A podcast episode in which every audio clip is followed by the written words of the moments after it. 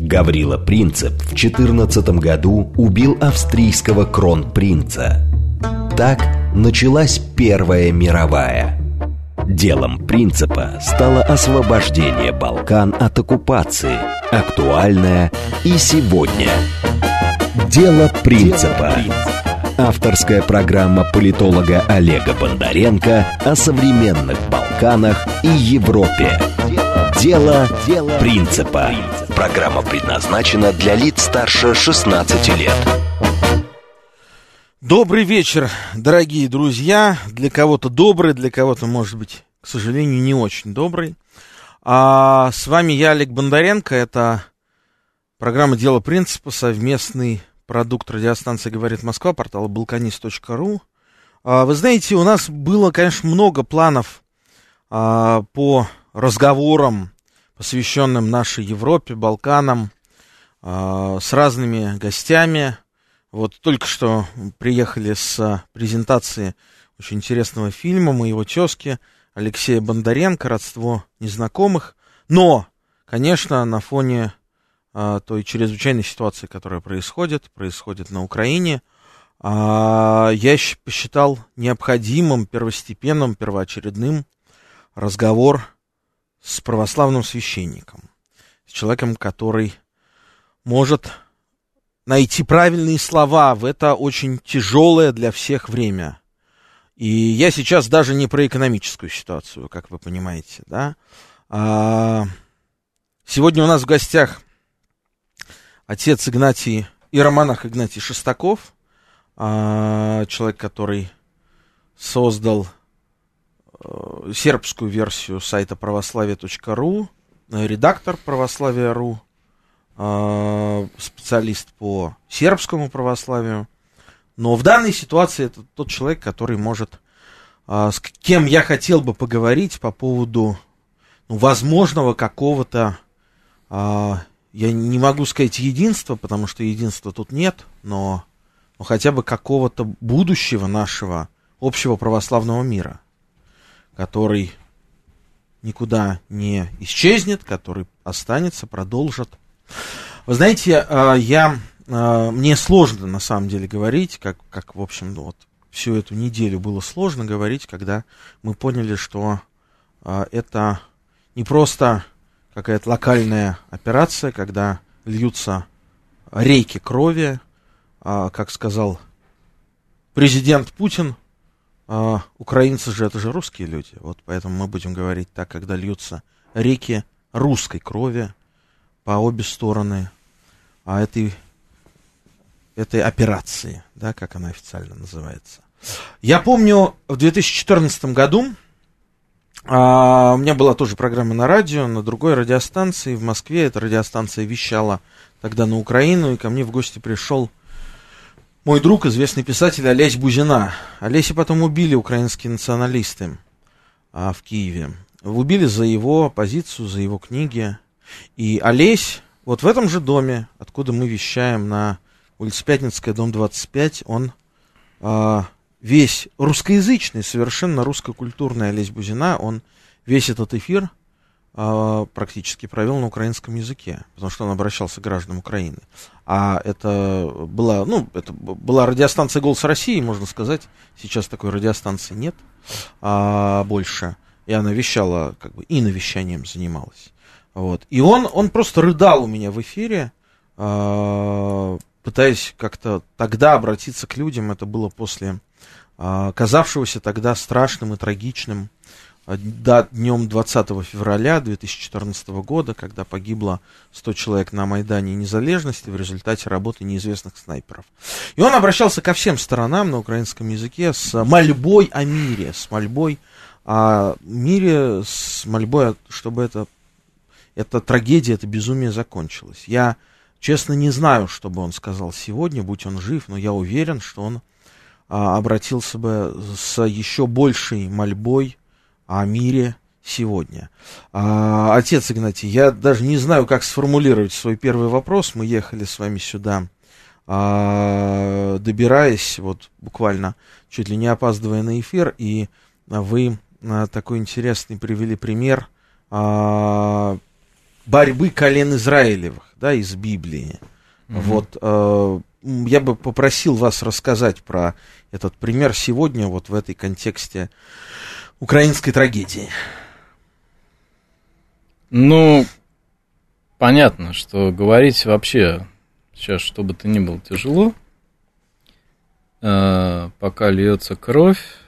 И это на самом деле самое страшное. Почему? Потому что вообще пролитая кровь, она э, имеет такую силу, как бы, да, что она очень разделяет людей.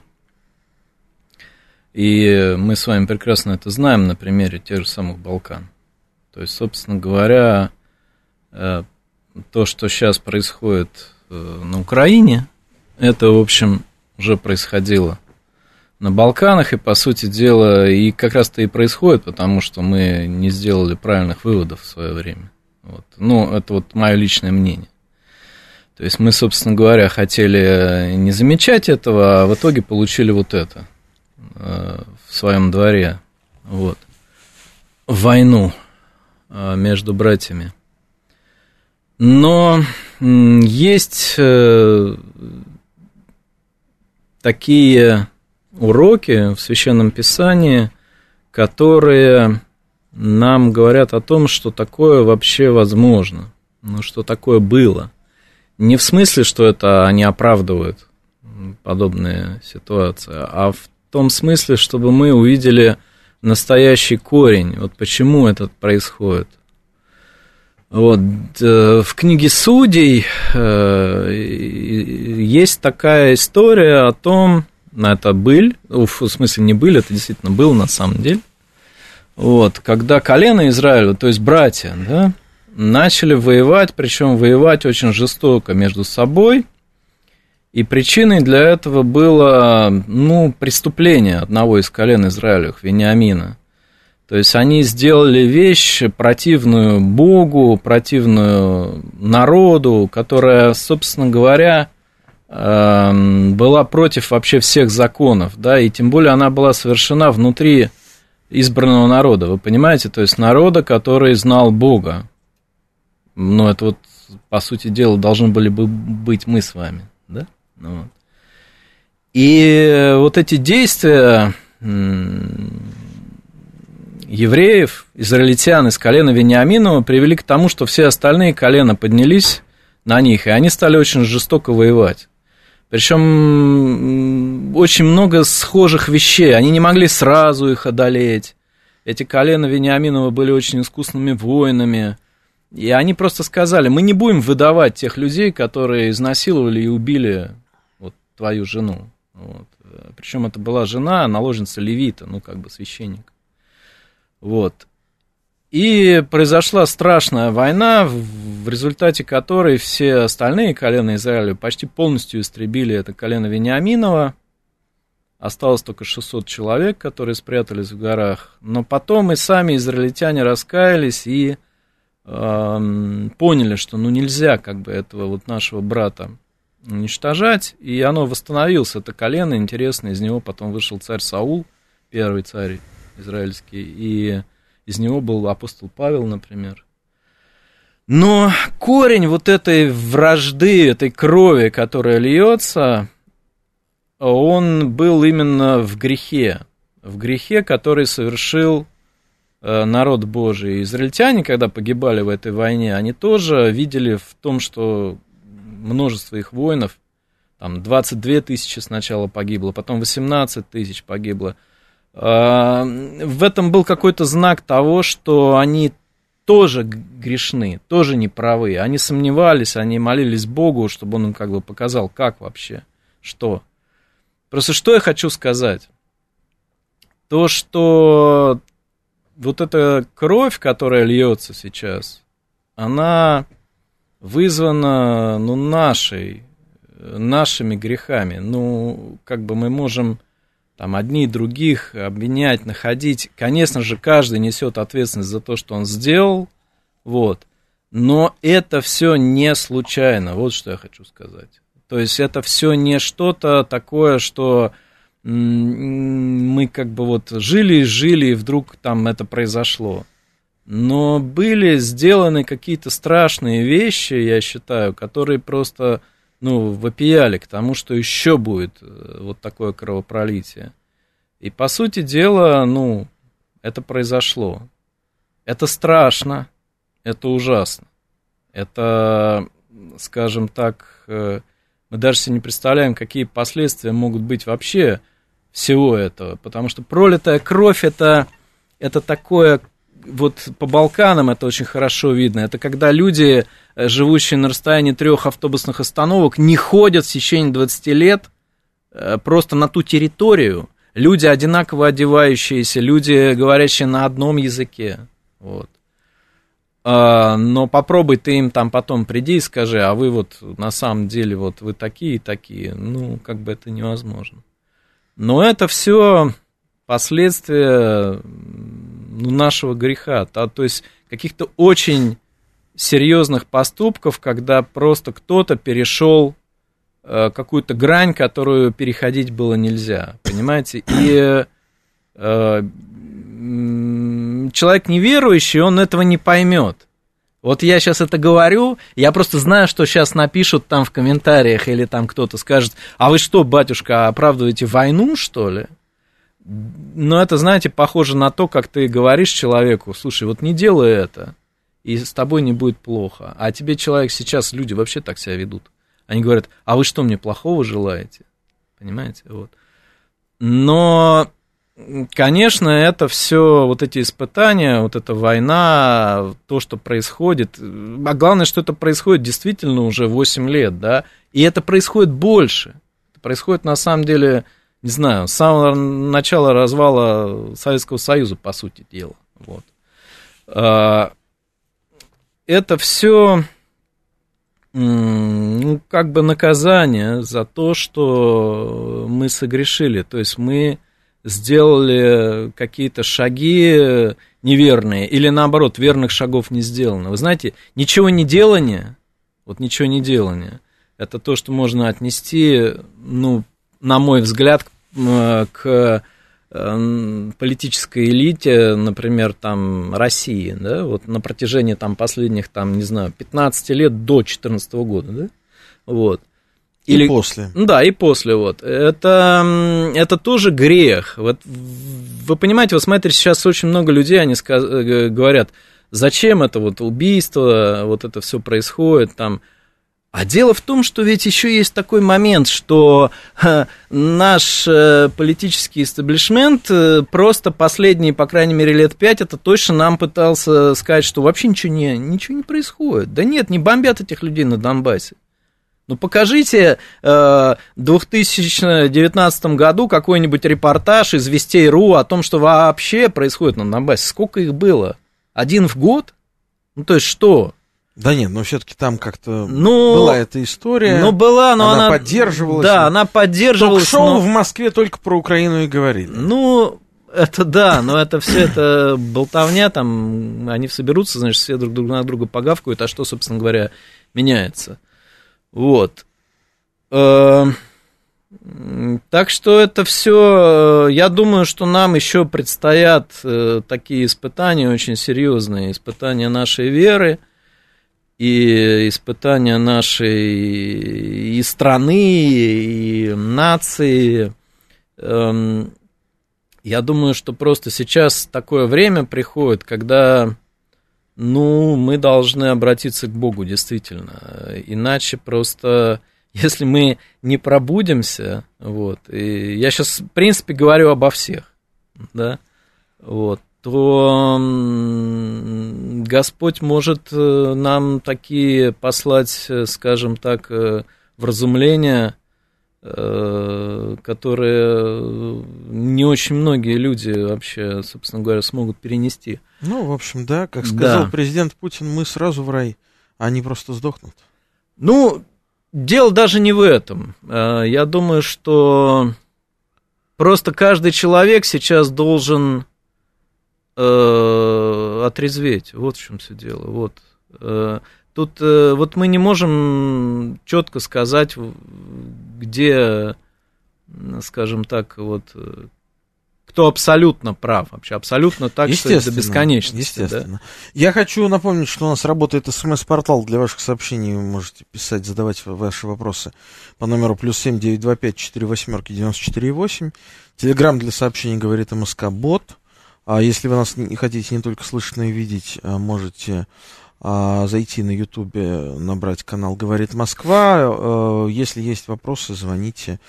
Мы с удовольствием, я думаю, прям вот можем в любой момент на них ответить по телефону 8495-7373-94-8. Вот там Сергей Алексеевич звонит. А у... Нет, здесь... Э, э, да, включен. Я тогда беру, отвечаю. Алло. Добрый вечер. Добрый вечер. Сергей Алексеевич. Добрый Здрасте. Вечер. У меня есть такой вопрос. Угу. Сейчас, в настоящее время, Россия практически противостоит злу в лице Запада. Ну, все вы понимаете, все, ну, все да. мы знаем. Есть одна христианская мудрость, которая, видимо, не должна толковаться буквально. Я имею в виду Евангелие от Матфея, а именно, не протився злому. Кто ударит тебя в правую щеку твою, обрати к нему другую. Вот как вы это понимаете и как объясняете, как это надо толковать реально? Спасибо. Спасибо. Ну, вы имеете в виду конкретно эту ситуацию? Ну, знаете как, это одна из таких самых, э, чаще всего это задают, э, собственно говоря, люди спрашивают, вот это вот, э, как бы, э, видя некое противоречие между тем, что мы там готовы бороться, воевать за справедливость, вообще церковь благословляет ратный подвиг, и между тем, что не протився злу. Но здесь речь идет о том, что мы должны уступать, э, когда, допустим, какой-то человек там нас оскорбил или так далее, и мы э, просто должны свою гордыню смирять и, собственно говоря, ну, действительно, если вас в автобусе кто-то обматерил, в общем, настоящий христианин он в этот момент подумает э, о двух вещах. Э, первая вещь, он подумает, вот меня обматерили, в принципе, сказали обо мне то, что я на самом деле, чем я на самом деле являюсь, а я такой хороший человек в галстуке, вот, и вообще учитель в школе, а на самом деле у меня в голове там помойка. А с другой стороны, он подумает о том, что рядом ехали вот эти вот ученики его из школы, и тут тогда он этим негодяям скажет, ребят, вы вообще нормально себя чувствуете? И, ну, может, даже с пинком их снарядит, значит, из автобуса, вот.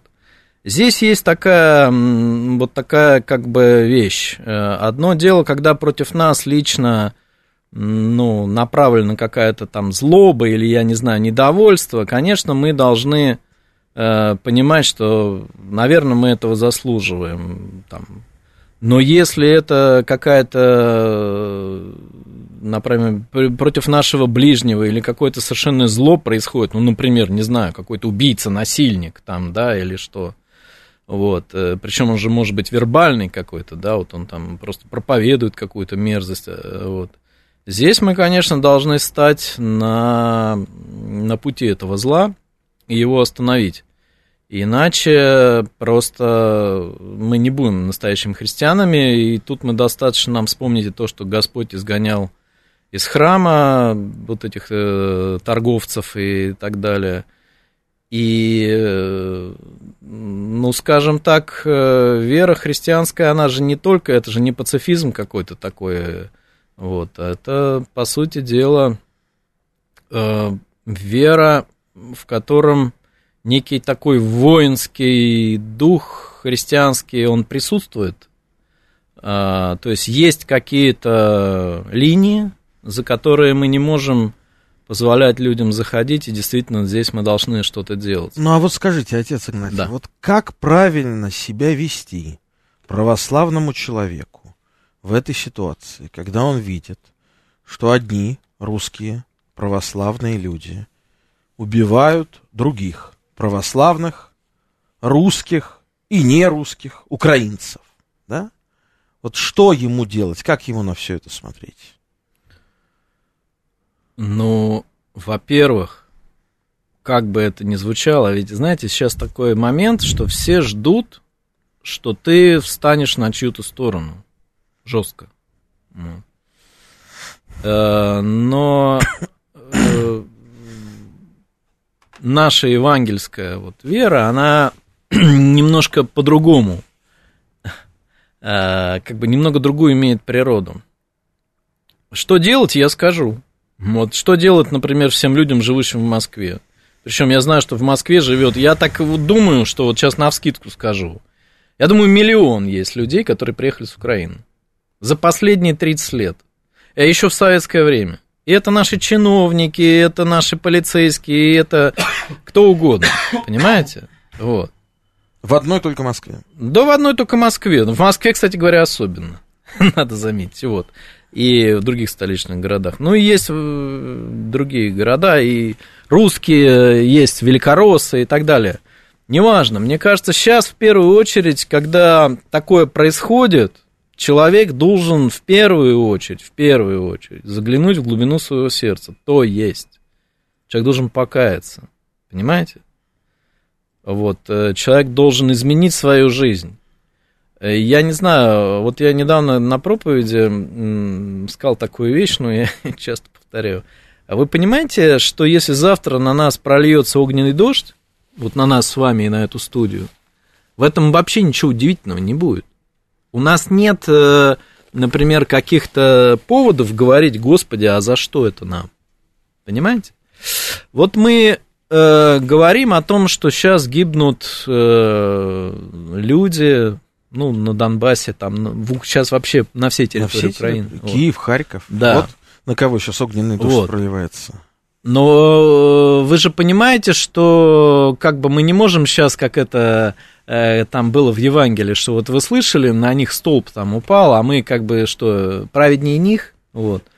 На самом деле мы просто живем и ну, не понимаем того, что нашу жизнь просто надо исправить. Вы понимаете, вот смотрите, сейчас э, погибает, допустим, ну, не знаю, тысячу человек в день. Ну, Доп... мне тоже кажется, ну, что... Ну, допустим. Где-то такие Да, ну, цифры. ну, допустим, не знаю сколько, ну, допустим, 500, неважно, 10. Это, это, здесь, здесь, кстати говоря, это уже... Здесь цифра уже как бы не, не настолько важна. А вы же принимаете, что в Москве, Санкт-Петербурге, Екатеринбурге, не знаю, там, Краснодаре э, каждый день погибает, я думаю, что человек, наверное, 50 просто от того, что они обожрались э, в каком-нибудь ночном баре.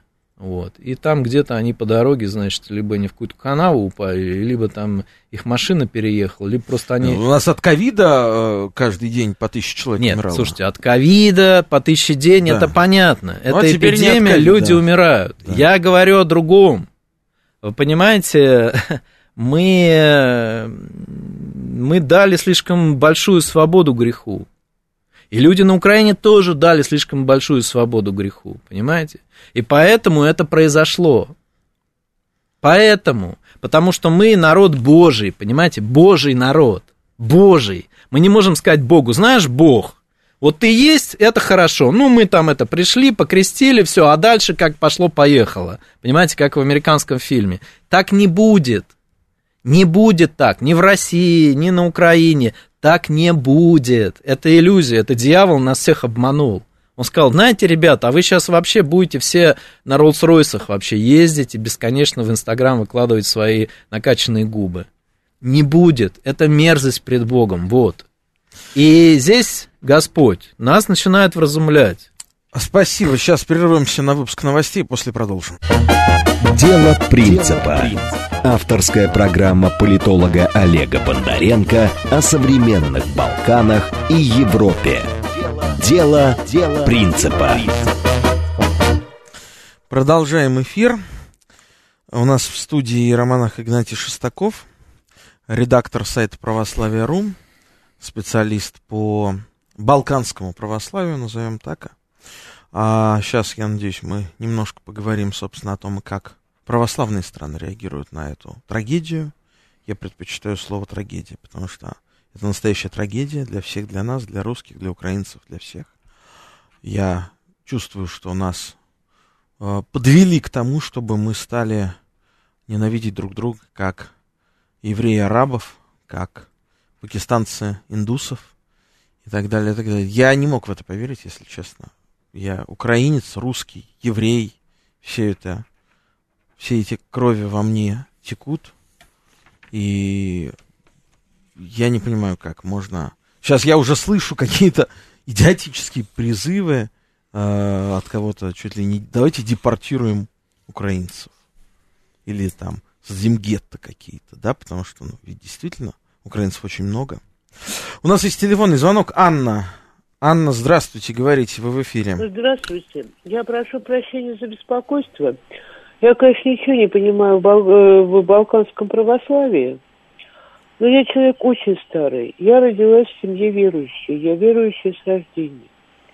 Наша семья пережила многое. И общество воинствующих безбожников, и свои вызовы в райком партии. Я была членом партии 43 -го года за то, что я посещаю церковь на Пасху. Я все это пережила и, в общем, и не расстраиваюсь. Но я не совсем поняла вашего гостя. У меня сложилось впечатление, что последние 15 минут он позволил себе говорить от имени нашего Господа. И мне это непонятно. Мы люди православные. Господь посылает нам испытания. Не знаю по какому принципу. По принципу вины или по принципу «кого люблю, того и наказую». Я знаю одно, что мы должны быть готовы перенести эти испытания. И если мы готовы, Господь нам всегда помогает. Так было в гражданскую, страшную войну, которую я, слава Богу, не застала. Так было в Великую Отечественную, наверное, еще более страшную, более жуткую, ничего страшнее человечество пока, слава Богу, не видел. Но Господь нам помогал. Господь всю жизнь хранил Святую Русь. Очень надеюсь, что Он ее будет хранить и сейчас. И говорить о том, что Господь нас наказывает за то, что мы себя вот так вот, извините, похабно вели, мне кажется, это некорректно. Так, мягко выражаясь. Спасибо это, вам. во-первых. Да. Во-вторых, не все евреи ненавидят всех арабов. Это далеко не так. Еврейская община в Израиле, да и в России тоже, она как раз очень разборчива. Они ненавидят не всех арабов. Они ненавидят только арабов-террористов, которые угрожают их Ну, слушайте, и да. И если Иран будет заявлять о том, что должно быть уничтожено еврейское Знаете- государство, на территории Ирана, я была несколько раз в Иране, живет ультра-ортодоксальная еврейская община, которая абсолютно согласна с позицией Ирана. Уважаемая Анна, я вам могу сказать, что э, да, может быть, где-то так в каком-то идеальном мире все именно так, как вы говорите, а в- на практике вот в прошлом году только был, был, была очередная, очередной виток арабо-израильской войны, да, когда там а, бомбили весь Израиль, из сектора Газа, со стороны Ливана, значит, ну, с разных сторон бомбили. В общем, э, ну, о чем тут говорить, что это касалось только, значит, узкой группы террористов? Да нет, конечно. Э, Простите, массово, пожалуйста. массово, массовая была э, взаимная ненависть, и эта ненависть многовековая, сколько, сколько, сколько, не многовековая, простите, многолетняя, я говорился, многолетняя ненависть. А сколько раз воевали они друг с другом только за последние 50 лет, я имею в виду, Простите, арабы пожалуйста, у меня муж был евреем, царство ему небесное. Что такое евреи? У меня два однополчанина живут в Израиле, в Хайфе. Я очень неплохо знаю еврейскую общину, как минимум Хайфа. Не надо во всех Ну так хорошо, говорить о Гуне. хорошо, хорошо. Я Арабы- тоже знаю, я тоже знаю общины разные всякие, а вот и тоже много кто у меня живет в Израиле, так что а, знаю о чем говорю. Нас сейчас стравили с украинцами, к сожалению, и а, конца и края этому не видно. Нам нас спрашивают вот здесь вот, а, значит, Сергей задает вопрос: на Украине много народа, который нам не рад. Что будем делать? Конечно, такой вопрос не, не для а, иеромонаха, но, а, опять же, если вот так попытаться как-то по, ну, по православному ответить.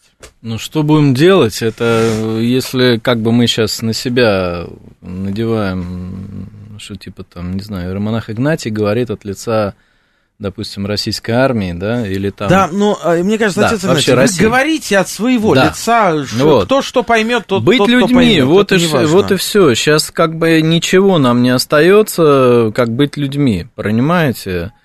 Э, когда закрутился этот маховик, когда уже вот начались такие действия серьезные, да, и они же, понятно, что они э, не остановятся в одночасье. Все это ерунда, какие-то там переговоры, сейчас прям все остановятся. Нет, это еще продлится. Это продлится какое-то время, ну, не знаю, может быть, дней 5, может быть, 10, может быть, полгода. Вот. Но это сейчас вот за одну секунду не остановится. Так вот, э, в любой ситуации... А может быть и несколько лет. Да, может и несколько лет. А, может быть, еще там последует вообще неизвестно что. Знаете, там это... Китайцы, они сейчас нам там Третья все мировая. улыбаются, там, да, сейчас они как войдут, мы там просто это... Ну, Тайвань. Вот. А, суть в чем? Мы должны оставаться людьми. А, мы должны оставаться людьми. Понимаете, нет ничего нового под солнцем, да? Люди уже были в такой ситуации. Вы знаете, что даже во Второй мировой войне воевали даже православные с православным. Такое тоже было.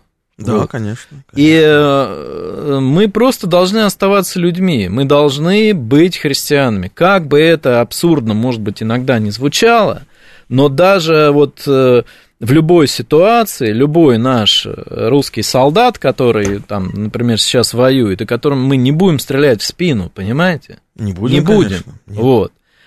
А, он должен быть в первую очередь христианином, да. Он должен, ну, он, он не должен творить преступления никакие. Вот. Вот что.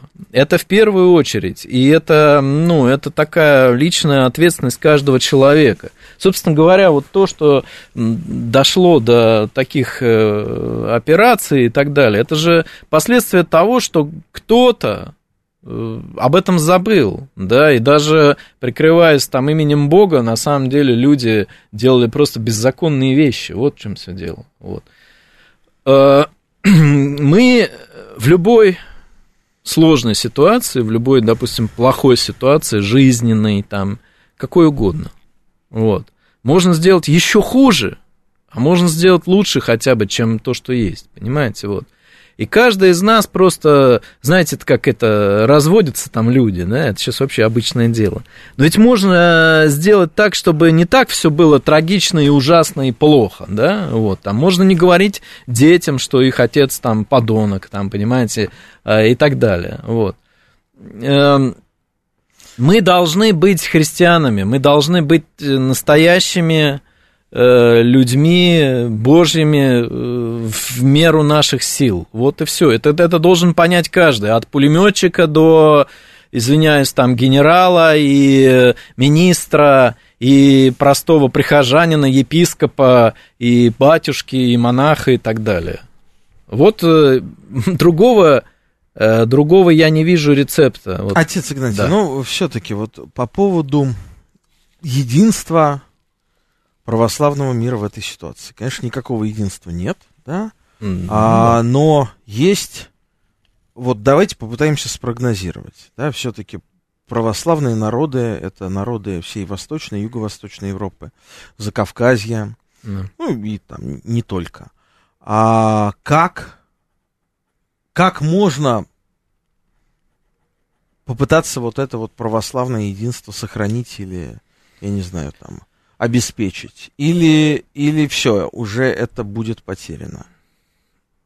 Ну, потому что большая часть стран православных нас осудила, да, вот, их, соответственно, православные нас осудили, потому что, наверное, поставили себя на место украинцев, это, знаете, свойство а, любого малого народа ставить себя на место другого малого народа и представлять, э, как будто, что вот это на них кто-то напал. Угу.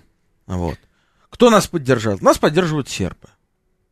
Ну, нас, в смысле, Россию, российскую армию, российскую позицию, официальную, официальную, озвученную властью, специальную операцию, как это официально называется. В массе своей поддержали сербы. Ну, в общем, да, народ, да. И все. Ну, тут сложно сказать, э, все ли. Вот, потому что я думаю, например, что какие-нибудь там православные арабы, в которых не так много, но в то же время это тоже значимая часть. Э, э, кстати говоря, возможно, они, в общем-то, ну, скажем так, э, относятся, ну, условно говоря, их симпатии скорее на стороне России. Угу. Вот. Э, и в других э, всех народах есть э, как бы тоже такое понимание, потому что люди видят в этом... Вот как... В чем суть того, что нас поддержали сермы? Они просто говорят, вот вы, они наконец встали на пути НАТО, угу. а НАТО они считают абсолютно фашистской дьявольской организации. Именно дьявольской, вот понимаете, именно дьявольской. Вот мы можем говорить там партнер, вот это глупое совершенно э, клише, которое наш МИД зачем-то использует, мы всех называем mm, партнерами. Не только МИД. Партнерами в чем? Вот, это странное вообще. это больше походит, знаете, как вместо брака говорят партнер. Да, вот. Да. А, ну, кто-то выдумал, и давайте это тиражировать. Суть в чем? Конечно, на самом деле народы православные, народ именно, он немножко по-другому смотрит, чем мы это видим, ну, например, в официальных церковных э, там каких-то СМИ, да, вот. Конечно, например, румыны, понятно, для них, и они проявляют свою христианскую, они абсолютно правы в этот момент, они, например, сейчас принимают кучу беженцев, которые вот люди просто побежали, значит, э, да, вот. Да. И они проявляют... Э, то есть мы не можем что-то такое сказать, что вот это неправильно. Это абсолютно правильно, да, люди вот... Но они, конечно, видят некую только одну там, парадигму, что это агрессия России, и вот поэтому побежали, э, вот, и мы помогаем. Вот. Но, например, те же самые какие-нибудь, я думаю, болгары, не только, я думаю, сербы, но народ, вот, они, в общем, в принципе мне кажется, скорее они не понимают до конца, что происходит. Кстати говоря, да, так послушайте, у нас в стране многие не понимают да, до конца, что происходит. Да, так же, собственно говоря, между прочим, как и сербы. Вот. А, единство православия, как вообще единство всех людей в этом мире, сейчас, конечно, под большим вопросом. Вот. И я думаю, что это надолго. Э, вот, это такая непрекращающаяся история. Э, но знаете что? Здесь есть один путь к исцелению. Надо говорить правду. Дело в том, что мы, ну, хорошо, я скажу мы, да, там, ну, то есть вот Россия. Мы тоже очень мало говорили о том, что на самом деле происходило на Донбассе. Вот в чем все дело. Вы понимаете? И я и понимаю... Да, и нет, да, соглашусь и не соглашусь. Да, я понимаю людей, которые сейчас находятся в шоке, потому что, собственно говоря, им говорили про зимнюю Олимпиаду, я не знаю, про чемпионат футбола мира. А, знаете, я как-то один раз, э, вот свой личный опыт можно расскажу? И у нас э, телефонный звонок да. висит, да. И как вот знаете, сейчас как... примем или... Ну, давайте примем, да. да. Тогда. Вам Здравствуйте. За актуальную тему наболевшую, да. наболевшую в каждом сердце отзывающуюся. Спасибо. Я каждый день молюсь, чтобы Господь очистил души человеческие от зла, потому что ожесточились. Ну, наше, например, отношение к животным, пример, ну, возвращаясь. Но патриоты России должны сплотиться вокруг нашего любимого президента, потому что именно он сейчас богоносец, потому что это именно сатанинское государство США. Спросите народ Ирака, спросите народ изможденного Ирана, изничтоженной Ливии, разбомбленной Сирии, Югославии. Этот список будет большим, этот перечень будет велик. Это горе непомерное. И эти люди, они проклинают Америку, потому что это и есть, конечно, истеблишмент, конечно, не народ. Но это есть те самые политические институты и институции зла. Это буквальное воплощение сатанизма и шайтанизма. Если Спасибо. Бы, конечно... Спасибо вам большое, да, но э, вот видите, есть только одна проблема, мы же воюем не с США, да, военная операция, она происходит на Украине, и там гибнут православные люди, вот, с обеих сторон. А, вот, мне тоже пишут, Путин четко сказал демилитаризация и денацификация Украины. Причем здесь православие? Повторюсь, при том, что на Украине живут православные люди, и они погибают. Так же, как и наши военные, которые там сейчас воюют. Они погибают. А вот. А поэтому, да, это большая-большая, конечно, большое горе и большая трагедия для всех. А примем еще один звонок. Ростислав, здравствуйте. Здравствуйте, Ростислав. Я не сначала слушаю, может, про это уже говорили. У меня вопрос. Вот совсем недавно, во времена Ельцина, было объединение Московской РПЦ с зарубежной православной церковью в эмиграции. Но это при Путине уже было, это не при Ельцине. При Путине, да. Да. И сейчас общий РПЦ есть и православный религиозный центр в центре Парижа, и большие приходы в Латинской Америке с собственностью, ну там и северной.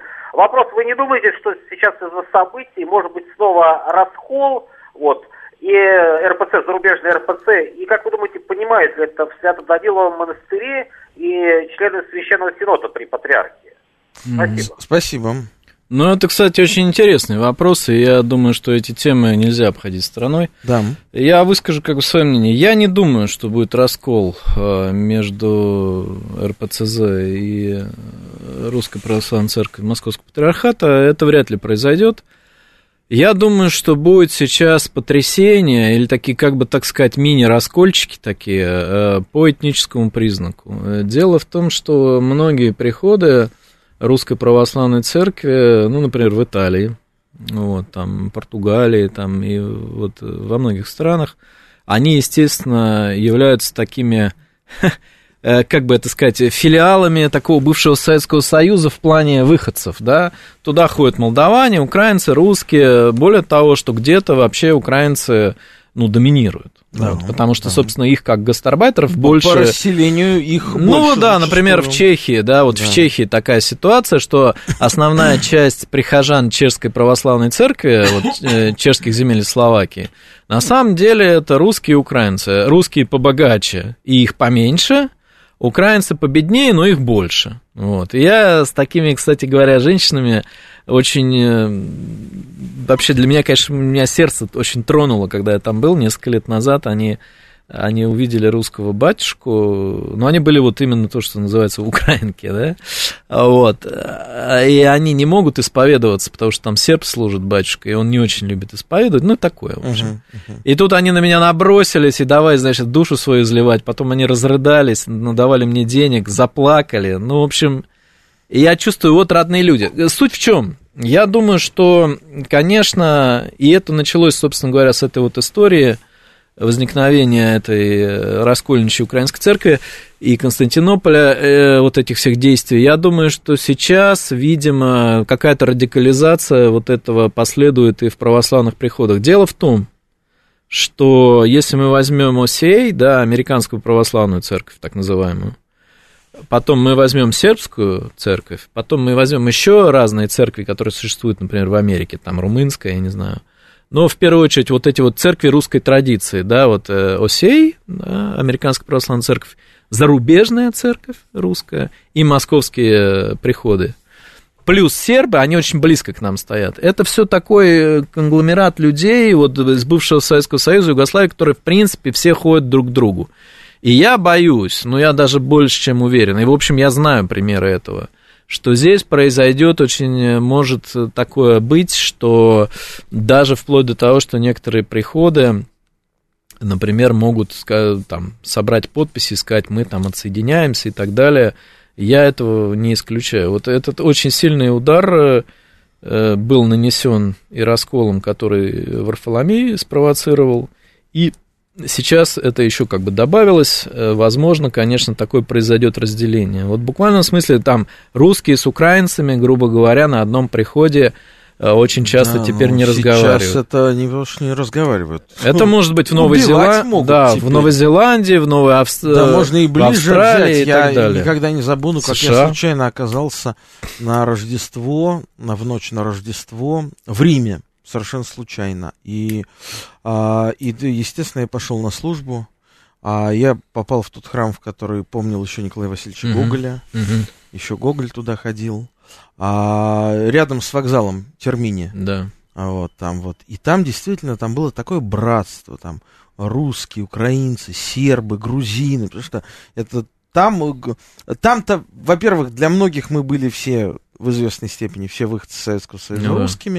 А во-вторых, э, ну, нет там своей сербской церкви, Ну да, например, или грузинской церкви, поэтому все ходят Ну там да. на весь Рим всего там два православных храма, насколько я помню. Может, я ошибаюсь, Ну да, да. мне тогда так говорили, по крайней мере.